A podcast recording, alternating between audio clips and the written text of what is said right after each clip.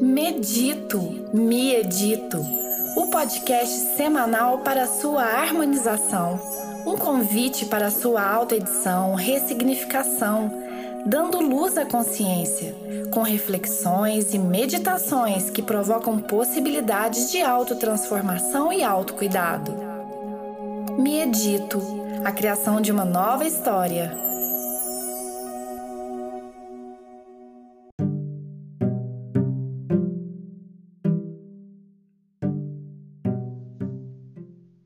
Ciclos. Fechamento de ciclos. Talvez a gente já tenha falado um pouco sobre isso, mas é sempre importante a gente lembrar que a vida é um ciclo e ela é feita de mini ciclos. Nós temos o ciclo do, de ser bebê, de ser bem criancinha. Nós temos o ciclo depois da adolescência, gente inicia depois o ciclo de ser adultos. Esse talvez seja o mais complicado, porque ele traz a criança, traz adolescente que ainda não se resolveram totalmente.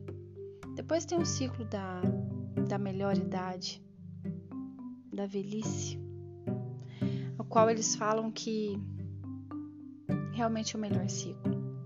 Talvez seja pela sabedoria que a gente tem já nessa idade e com tantas experiências vividas. Mas um fechamento de ciclo não se resume a isso. Tem ciclos que são muito difíceis de se fechar. Talvez por a gente estar tá acostumada com ele. Talvez a zona de conforto, que muitas vezes é uma zona de desconforto é o prazer no desprazer. Esses ciclos são realmente difíceis de se fecharem, mas somente é, a gente só pode abrir um novo ciclo, sair desse ciclo ruim, se a gente fechar. Fechar a porta, sem expectativas de que nunca mais vamos repetir esse ciclo. Não. Se a gente conseguir trabalhar nossa mente, a mente que mente. Trabalhar nossa mente de que daqui uma hora eu vou estar nesse novo ciclo. Daqui duas horas eu ainda estarei nesse novo ciclo. Esse dia talvez estarei nesse novo ciclo. Quem sabe essa semana inteira. E assim a gente vai. Só por hoje, só por agora. A gente vai trabalhando essa essa forma da gente lidar com o tempo. Porque talvez a ansiedade nossa seja de querer fechar o ciclo imediatamente. Não quero mais, acabou e agora é assim, assado. E a gente sabe que não é bem assim, não é 880. São ciclos difíceis justamente por serem intensos, talvez. De terem sido muito bons de repente se tornaram muito difíceis e muito ruins. A intensidade, essa sim, essa, essa, isso é um fator muito importante que influencia diretamente nesse fechar o ciclo.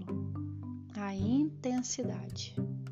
E não, não se trata aqui de falar não sejamos intensos, não. Se trata de se preservar, apenas se preservar. A gente é intenso muitas vezes, mas há uma, uma diferença muito importante entre intensidade e impulsividade. A gente ser intenso, a gente se entregar e a gente viver cada detalhe com esse fogo que a gente tem. Mas impulsividade é você não pensar antes de falar, é não pensar antes de agir, é agir realmente como um animal, como um animal irracional, ser reativo.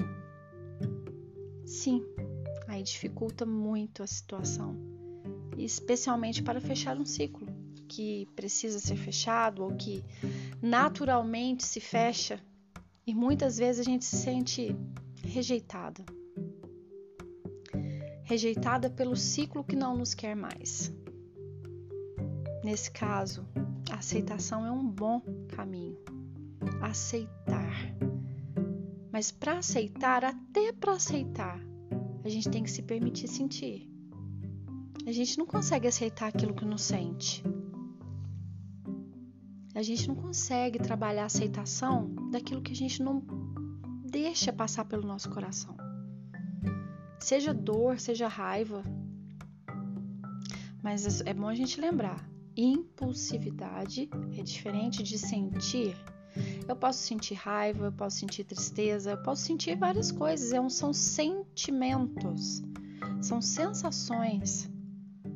O que dá para a gente controlar é a nossa reação com relação a esses sentimentos. E se eu puder dar uma dica para cada pessoa, porque é difícil dar dica, né? A dica ela é generalizada, mas observe-se. Observe-se. Perceba o que você tem se permitido sentir em fechamento de ciclos em qualquer momento da sua vida. Viva intensamente cada momento. Assim, e somente assim, você estará preparada, entre aspas, para você fechar um ciclo e abrir um novo. Pois a vida é assim. A gente querendo ou não, a gente já está no ciclo. Gratidão a todos vocês que emprestam seus ouvidos à minha voz. Se vocês conseguirem nesse medito, se editarem de uma forma positiva, se vocês conseguirem pensar por um outro viés, se vocês conseguirem olhar por uma outra janela, meu trabalho já está muito bem feito. Eu fico muito feliz. Não há necessidade de concordância, de concordar com nada do que é dito aqui. Apenas reflitam. Reflitam. É muito bom, é muito importante, é necessário pensar e enxergar um pouquinho pela janela do lado. Gratidão.